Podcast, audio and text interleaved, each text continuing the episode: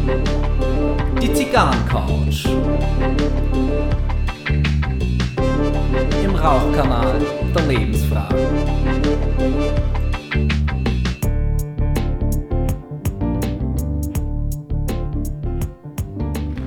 Herzlich willkommen auf der Zigarrencouch. Mein Name ist Gary Leichenfinger und ich begrüße euch herzlich zu der Folge 39, kurz vor unserem ja, großen Festival, wenn es Folge 40 wird. Ich hätte am Anfang dieses Podcasts ehrlich gesagt nie gedacht, dass es einmal so viele Folgen geben wird. Das war immer als Projekt gedacht und jetzt ähm, sind wir kurz vor der 40 und ähm, für mich ein bisschen besonders, weil ich musste mich dieses Jahr auch, äh, ehrlich gesagt, äh, ein bisschen damit abfinden und damit klarkommen, dass ich selber auch 40 werde und bereits 40 geworden bin. Ähm, Herzlichen Dank an alle Glückwünsche, die ich bekommen habe. Herzlichen Dank an euch da draußen.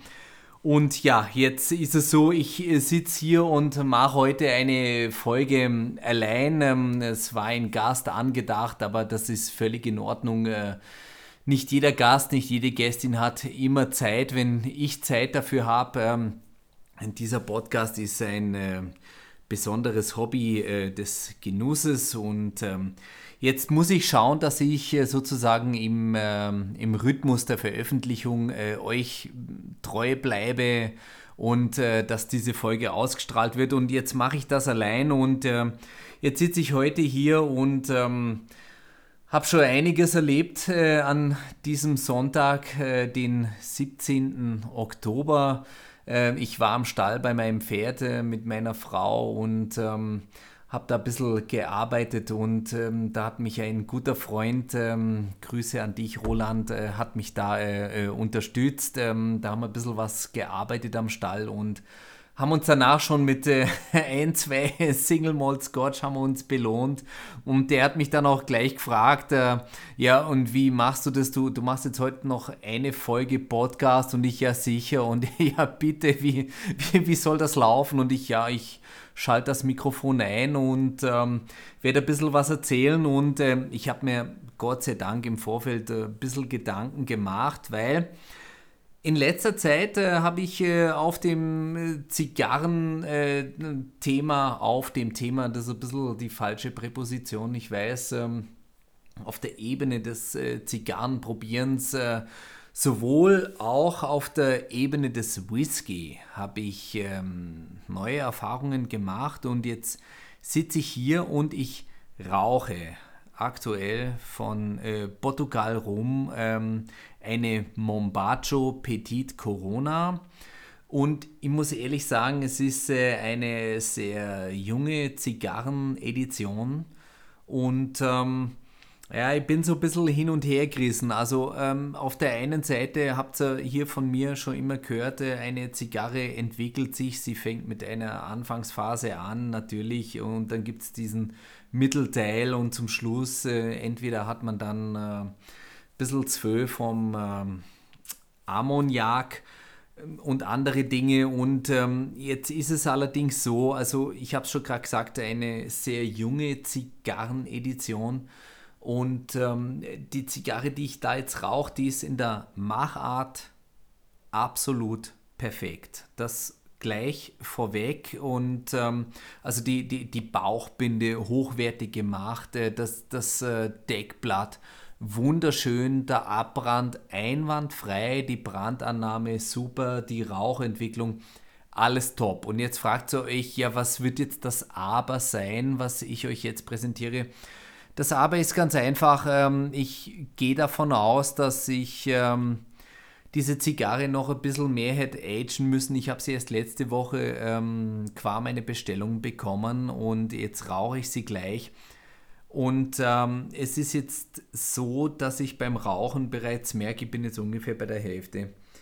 Äh, ja, es ist, ähm, es ist nicht so, dass sich die Zigarre ähm, exquisit entwickelt, wie man das eigentlich kennt und erwarten würde, sondern es ist so, ähm, sie ist ein bisschen unberechenbar und ähm, jeder Zug ähm, bildet völlig andere Dinge ab. Also sie, sie war extrem pfeffrig, dann war es auf einmal äh, wahnsinnig süß, dann wirklich ähm, nicht übertrieben. Beim nächsten Zug ähm, war es dann extrem holzig und ähm, ich gehe jetzt einmal davon aus, dass diese Zigarre, die ich gerade hier habe, ähm, dass die einfach noch ein bisschen länger hätte im Humidor reifen müssen, ein bisschen mehr Aging vertragen könnte und ähm, ich lobe das gleich einmal hier aus. Ich habe mir jetzt vorgenommen, die zweite, die ich im Humidor habe, äh, die lasse ich auch noch liegen bis ungefähr, ähm, na gut, jetzt haben wir dann so Ende des Jahres mehr oder weniger, bis Januar, Februar werde ich es noch ein bisschen agen. Und dann werde ich es wieder probieren und ich nehme das fest vor, dass ich äh, dann in einer Folge hier ähm, noch einmal über die Portugal Rum Mombacho Petit Corona sprechen werde. Ähm, ich gehe davon aus, dass sie dann das, was sie mir jetzt, sage ich mal, ein bisschen wöd und äh, unkontrolliert äh, zeigt, es ist so ein rauchendes Rodeo, wenn man so möchte. Und ich muss aufpassen, dass mich nicht ganz aus dem Sattel wirft. Ähm, das, ähm, also ich möchte auf jeden Fall noch einmal über diese Zigarre sprechen, weil die, die Grundqualität, die ich am Anfang angesprochen habe, ähm, die ist äh, so präsent, die ist einfach so da, dass diese Zigarre definitiv eine zweite Chance verdient hat. Und ähm, das werden wir dann sehen in, einen, äh, in drei, vier Monaten äh, und ihr werdet es dann von mir hören, ähm, ob bei dieser Zigarre äh, noch einmal ähm, ein bisschen äh, Konstanz ähm, weg von der Wödheit, sondern hin zu einer Entwicklung im Rauchgenuss innerhalb des äh, Rauchverfahrens, wenn man so ganz professionell möchte, ob sich da noch einmal was getan hat. Auf jeden Fall eine, eine wertige Zigarre, ähm, die sich lohnt ähm, auszuprobieren. Ähm, nicht ganz günstig. Ähm, schaut es euch an. Auf äh, Cigar World müsste das äh, zu finden sein. Genau, dann komme ich auch schon weiter in meinem Humidor. Bei mir liegt auch das Getränk im Humidor sozusagen. Da habe ich jetzt ähm, einen äh, ganz besonderen Whisky heute für euch in Präsenz. Äh, den hat mir meine Frau zu meinem 40. Geburtstag geschenkt und ähm, den gibt es noch nicht in der Breite, äh, soweit ich weiß, auf dem deutschen Markt. Das ist der ich sage es jetzt einmal deutsch, der 291 oder der 291 oder 291 Barrel Proof Single Barrel Colorado Whiskey Rye. Das ist jetzt ein langer Name, also ähm, dröseln wir es mal ein bisschen auf. Also die 291 habe ich noch nicht dekodiert an der Stelle, aber Barrel Proof ist klar, das heißt Fassstärke Single Barrel heißt, innerhalb der Brennerei wurde jetzt nicht ähm, eine Abfüllung mit der anderen Abfüllung gemischt, sondern das ist aus einem Fass. Es ist ein Colorado Whisky, also aus dem Staat Colorado in den USA. Ein interessanter Staat, weil er sich so ein bisschen aufteilt zwischen Rocky Mountains im Westen und den beginnenden Great Plains im Osten. Und ähm, es ist eine junge Brennerei und ähm, eine hochinteressante Geschichte äh, von demjenigen, der die Brennerei entwickelt hat in der Kürze. Ähm, er hatte ein Büro in New York. Am 11. September ist, äh, ist dieses ähm, Büro dem Anschlag zum Opfer gefallen, also 11. September 2001. Ähm, dann hat er sich äh, in der ähm, Kunstszene versucht zu verwirklichen und dann ähm, hat er den Sprung gewagt, äh, einen eigenen Whisky zu entwickeln und es ist nicht nur einer, diese Brennerei in Colorado, müsst ihr mal auf die Seite schauen. Ähm, die haben viele verschiedene und jetzt kommt's. Auf der Flasche habe ich hier äh, sechs einzelne Aufkleber, weil dieser Whisky ähm, einen Award nach dem anderen absahnt. Also wir haben hier 2018 World Whiskies Awards World's Best Rye. Dann haben wir San Francisco World Spirits Competition 2018 Double Gold. Dann haben wir weiter People's Choice Breckenridge Craft Spirits Festival. hat er auch abgesahnt. Dann haben wir Spirits Business Gold 2018. Denver International 2017 und 2018 Spirits Competition Double Gold und bei der AWSC Gold 2018. Also die äh, wuchern hier mit ihren äh, errungenen Preisen und ich kann sagen, sie haben sich verdient. Jetzt ist es so, ähm, dieser Whisky bietet sich auch heute gleich an, ähm, auf das Thema zu kommen, auf das ich äh, in einem Teil kommen möchte, weil dieser Whisky stellt ein bisschen die Welt des Whisky, wie ich es bisher kennengelernt habe und auch in zwei aufeinanderfolgenden Folgen, ähm, also was ich über Whisky weiß, äh, also was ich da präsentiert habe, das stellt meine Welt des Whisky schlichtweg auf den Kopf. Aber jetzt, ähm, auch wenn ich das ungern mache, äh, jetzt äh, schreibe ich oder ich habe es aufgeschrieben und das kommt auch auf Instagram als ähm, Bild in der Story. Ähm, also, was habe ich gerochen? Keller, Metall, Brennerei. Ähm, Sage ich gleich was dazu. Ähm, es ist ein sehr junges Destillat. Warum stellt dieser Whisky die Welt des Whisky auf den Kopf? Ähm, es hat damit zu tun, er ist ein Jahr in Eichenfässern gereift. Und jetzt fragt ihr euch wahrscheinlich, bitte ein Jahr, äh, wie, wie kann der Preise absahnen? Also gemäß Bourbon Act müssen ja äh, Destillate mindestens zwei Jahre ähm, für, um es in Europa Whisky zu nennen, mindestens äh, drei Jahre und einen Tag. Und wenn ihr euch auf dem Scotch die Zahlen anschaut, bei einem ähm, Single Malt, äh, wenn man sich das anschaut, da, da fangen wir ja eigentlich an bei 10, 12, 15, 18, 21, 25. Das sind so die gängigen Jahreszahlen. Wie kann das sein? Der Hintergrund ist der, der reift ein Jahr in ähm, Eichenfässern und dann kommt noch diese Espe, die in Colorado wächst, äh, wächst, Entschuldigung, also dieser Baum, der wächst in Colorado, da machen sie auch Tauben draus und äh, die werden auch ähm, angebrannt und in das Destillat hineingelegt. Was sie noch besonders macht, ist, ähm, ich habe es vorhin gesagt, das Zauberwort Single Malt. Ähm, es wird in Schottland ein Gerstenmalz entwickelt und auch hier für diesen Rye wurde der Roggen gemälzt, ähm, was dem noch einmal einen wahnsinnig ähm, wärmenden, äh, intensiven, weiß-pfeffrigen Umfang verleiht. Ähm, was war noch im Geruch? Äh, kandiertes Holz, weißer Pfeffer, kandierte Kirsche, Schreinerei habe ich einfach mal geschrieben, weil der wirklich so dermaßen holzig wirkt. Dann im Geschmack.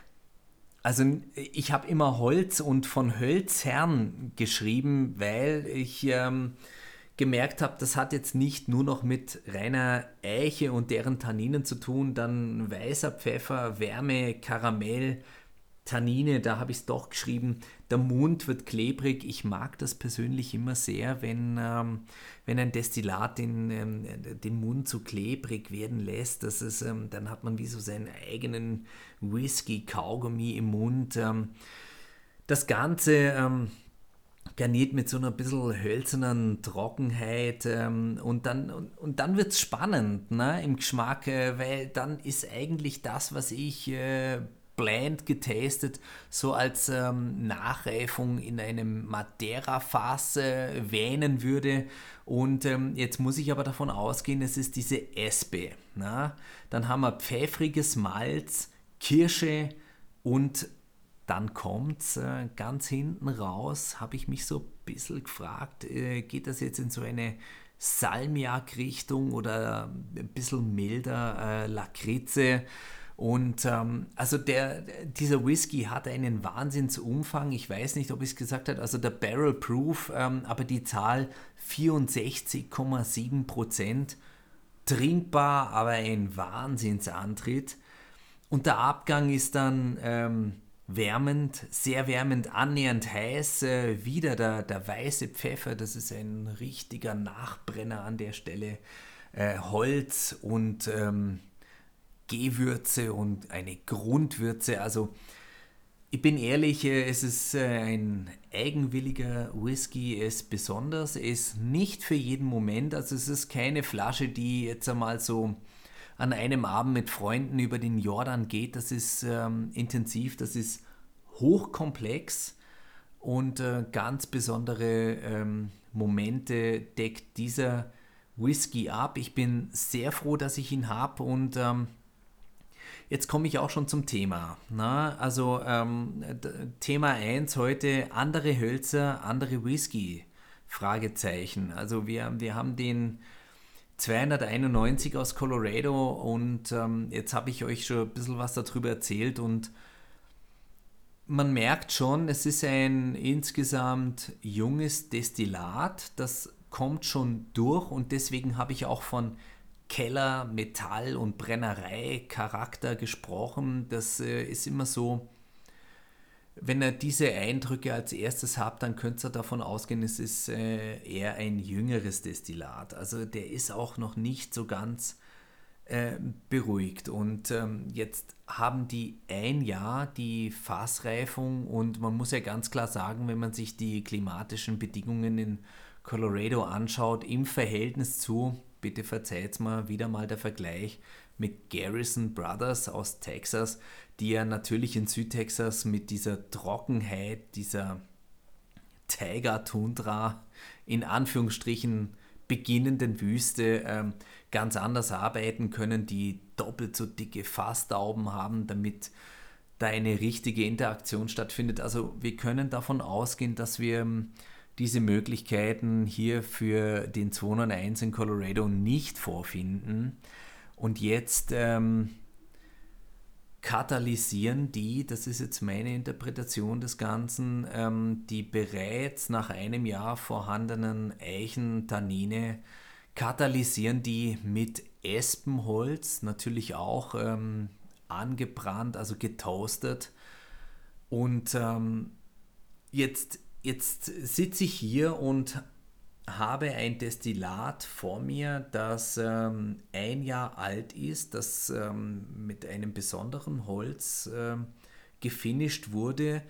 Und das Destillat, bitte nicht, äh, das ist nicht böse gemeint, gaukelt mir vor, dass es eine Reife von sechs Jahren hätte so wie ich das bisher kenne. Und ähm, diese, diese Differenz ähm, im Wahrnehmen dieses Getränks äh, von der Realität von einem Jahr zu der Wahrnehmung von fünf Jahren und die, äh, von sechs Jahren und diese Differenz von fünf Jahren, das macht es ähm, wahnsinnig komplex. Ähm, klingt jetzt nach Angeberei von mir, aber es handelt sich jetzt hier wirklich nicht um einen Anfänger-Whisky. Ähm, ich merke auch, ich bin lange nicht äh, fertig ähm, mit diesem Getränk. Ähm, und dennoch möchte ich euch heute hier an meinen ersten gesammelten Eindrücken teilhaben lassen. Ähm, einfach weil es spannend ist. Ähm, die die, die, die Welt des Whisky entwickelt sich ähm, weiter. Also ähm, da, da wird auf einmal der, der, der Roggen gemälzt, ne? dann wird mit anderen Hölzern gearbeitet, ähm, dann verkürzt man die Zeit, ähm, dann ähm, fühlt man stärker ab. Also man hat einfach innerhalb diesen ganzen Whisky-Vorgaben, ob das jetzt, ähm, was ist ein Scotch, also welche Bedingungen muss ich erfüllen, um einen Scotch zu haben, äh, welche, welche äh, Auflagen habe ich gemäß Bourbon Act, ne? da habe ich ja ausführlich drüber gesprochen. Und ähm, innerhalb dieses Systems, ne, innerhalb dieser Vorgaben, da seine Wege zu finden, was kann ich verändern, wo kann ich ja nochmal ähm, ja, das ganze Ding weitertreiben, lohnt es sich, kommt es an? Ähm, ich finde das ehrlich gesagt hochspannend und ähm, an dieser Stelle kann ich auch ähm, empfehlen, ähm, Keenahans, ein Irish Whisky, die arbeiten mittlerweile mit äh, sogenannten Hybridfässern. Meines Wissens äh, haben sie fünf verschiedene ähm, Hölzer ähm, in diesen Hybridfässern. Es ist auf jeden Fall, ähm, es ist eine amerikanische Eiche, es ist eine französische Eiche, eine portugiesische Eiche, wenn ich das jetzt noch äh, zusammenbekomme. Die, die vierte Eichensorte entfällt mir jetzt leider. Äh, ich möchte es jetzt auch nicht äh, künstlich ablesen und sagen, wartet einmal, ich schaue im Internet und meines Wissens dann auch noch eine ähm, Taube mit ähm, Kastanienholz und ähm, auch da äh, wird äh, erreicht, dass man eine, eine Tiefung für ein Destillat schafft, ähm, wie sie eben unter Normalbedingungen nur mit dem Einsatz vieler Jahre äh, gelang und ähm, das sind jetzt wirklich äh, die, die, die Vorreiter, die, die Pioniere, die sich da äh, groß auf den Markt wagen, die antreten, die, die den Vergleich wagen.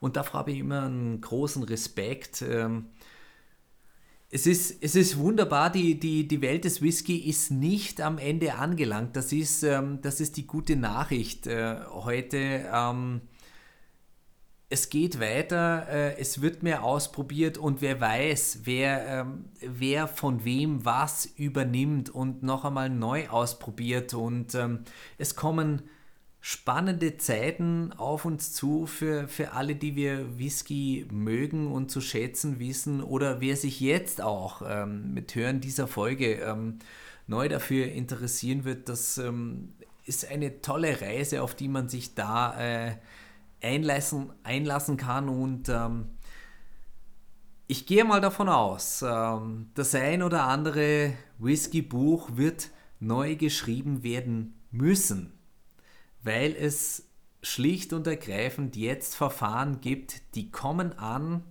People's Choice und andere offizielle Awards werden dadurch äh, gewonnen und ähm, es, ist, es ist wunderschön und ähm, es ist Montagmorgen um 5 Uhr, wo diese Folge ausgestrahlt wird, sozusagen Montag, der 18. Oktober.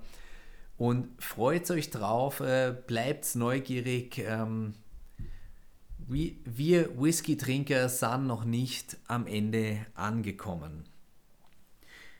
Mein zweites Thema heute ist ähm, bin ich auch jetzt drauf gestoßen worden, weil eine äh, Kollegin von mir äh, jetzt auch äh, gesagt hat, ähm, nach ihrem Urlaub in der Dominikanischen Republik, ähm, ja, mit Zigarren, das ist ja, das ist ja schon spannend und äh, ich möchte da mal schauen, was, was, was geht da so. Und ähm, ich habe in der Folge, die Nummer weiß ich jetzt nicht auswendig, aber der, der Titel war Totgelagert in Pissgelb. Da haben der Ralf und ich, ähm, haben euch da so Tipps gegeben, wie man anfangen kann. Also, dass man so mit Boveda-Packs und Tupperdose, äh, dass man da sich seinen kleinen Ersthumidor sozusagen ein bisschen zurechtlegen kann, um Zigarren einzulegen. Man muss sich nicht gleich den Humidor besorgen. Und jetzt ist es ja so, ähm, wie kann man preisgünstig an gute Zigarren kommen? Und ähm, ich habe letztens jetzt wieder ähm, davon bestellt und äh, da habe ich drei kleine Tipps für euch. Der erste Tipp ist, ähm, schaut mal nach Secret Ashes. Diese Zigarren von Secret Ashes sind in der Gänze Premium-Zigarren, die von einem ursprünglichen Käufer nicht abgenommen wurden bei der entsprechenden Tabaklehrer und äh, Secret Ashes hat sich meines Wissens auf nicaraguanische ähm, Zigarren äh, spezialisiert. Und die kaufen die dann auf und können sozusagen Premium-Zigarren ähm, für einen deutlich günstigeren Preis, also ähm, Pi mal Daumen, ihr zahlt ein Drittel, ein Drittel vom ursprünglichen Preis ähm, es wird natürlich nicht aufgeklärt, ähm, welche Zigarren das eigentlich hätten sein sollen. Und äh, Secret Ashes hat äh, bei manchen Zigarren die eigene Bauchbinde drauf, so in schwarz mit der silbernen Schrift. Und äh, auf manchen Zigarren sind keine Bauchbinden. Und was es dann eben auch noch gibt, das findet man bei äh, den Online-Händlern, das ist der sogenannte Factory Overrun. Finde ich auch interessant. Ähm, also das Wort selber verrät ja schon viel. Ähm, es macht marktwirtschaftlich eigentlich keinen Sinn. Was ist ein Factory Overrun? Das ist dann auch etwas, was produziert wurde und schlicht und ergreifend nicht abgenommen wurde oder wo die Produktion länger gelaufen ist als bis zu dem Zeitpunkt, wo man wusste, man hat die entsprechende Menge erreicht. Und ähm, beim Factory Overrun ähm, gibt es manchmal schon die Hinweise, welche Zigarren das hätten werden sollen. Äh, manchmal gibt es die Hinweise aber auch nicht und die Verkäufer dürfen das auch nicht offenlegen. Aber da, wo es offengelegt ist, ist es dann schon spannend und da könnt ihr euch wirklich drauf verlassen. Ähm, ihr könnt äh, dadurch äh, Premium-Zigarren ausprobieren, ähm, ohne den Premium-Preis zu bezahlen. Ähm, was halt fehlt, ist, ist die Bauchbinde. Also äh, das, das, das Böd wird nicht komplett an der Stelle. Und ähm, wer von euch da draußen sagt, mir persönlich ist es äh, egal, ähm, Hauptsache ich habe eine wohltuende, gute Zigarre, die mir taugt, ähm, dann seid ihr da äh, auch gut aufgehoben. Das dritte Thema ist äh, für mich, äh, wie kann man günstiger an gute Zigarren kommen, äh, um Erfahrungen zu sammeln, um erste Erfahrungen oder auch weitere Erfahrungen zu sammeln. Das sind definitiv immer Hausmarken. Schaut mal beim Zigarrenhändler eures Vertrauens. Es kann leicht sein, dass er eine Hausmarke führt und ähm, probiert euch da gerne mal durch. Natürlich, wenn ihr jetzt für euch selber sagt, ein Beispiel von vielen möglichen, ähm, ihr seid mehr Fan von kubanischen Tabaken, halte ich die Wahrscheinlichkeit für eine Hausmarke als, aus Deutschland ähm, für relativ gering. Ähm, dann äh, ist natürlich die Frage, könnt ihr was mit äh, Domrep, Honduras, Costa Rica, äh, Nicaragua, könnt ihr was damit anfangen?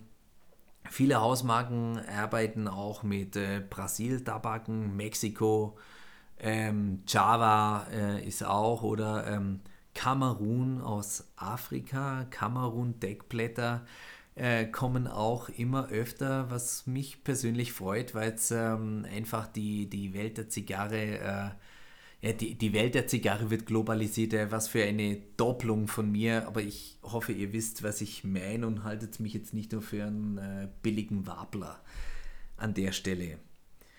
Genau, und äh, dann ist mir noch äh, ganz persönlich ein Vergnügen. Äh, ich hatte ja ähm, einen Gast auf der Couch äh, zum Thema ähm, Zigarren Society, die Cigar Rebellion Society und ähm, genau, da äh, ging es ja auch um die Aufnäher und des Ganzen. Und äh, jetzt habe ich auch einen eigenen Aufnäher. Ähm, da könnt ihr, wenn euch der interessiert, der ist im Moment noch ein bisschen limitiert von der Auflage her, aber heißt äh, Plague Smokers, da ist so der, der Dr. Schnabel zu Rom äh, zu Zeiten der Pest äh, ist da drauf ähm, ganz rudimentär in schwarz-weiß gehalten. Und ähm, Direct Message äh, auf äh, Instagram gerne an Cigars Ritual Circle. Da könnt ihr an einen solchen äh, Patch könnt ihr rankommen. Und in der Kürze liegt die Würze. Ich schaffe es heute mal wirklich im Bereich einer ungefähr halben Stunde äh, zu verweilen. Ich hoffe, ihr hattet äh, Spaß mit dieser flotten Folge. Ähm, schnelle Informationen über Whisky-Entwicklung und ähm, Zigarrenmöglichkeiten. Ich sage herzlichen Dank fürs Reinhören, herzlichen Dank fürs Treubleiben und auch herzlichen Dank fürs Weiterempfehlen. Das war's von der Zigarrencouch für diese zwei Wochen. Herzlichen Dank nochmal. Küss die Hand. Baba. Das war die Zigarrencouch, ein Podcast von Roger Nivelle mit dem Intro-Song Slinky von Ron Gelinas Chill Out Lounge und der Outro-Song Landshark von Roger Nivelle.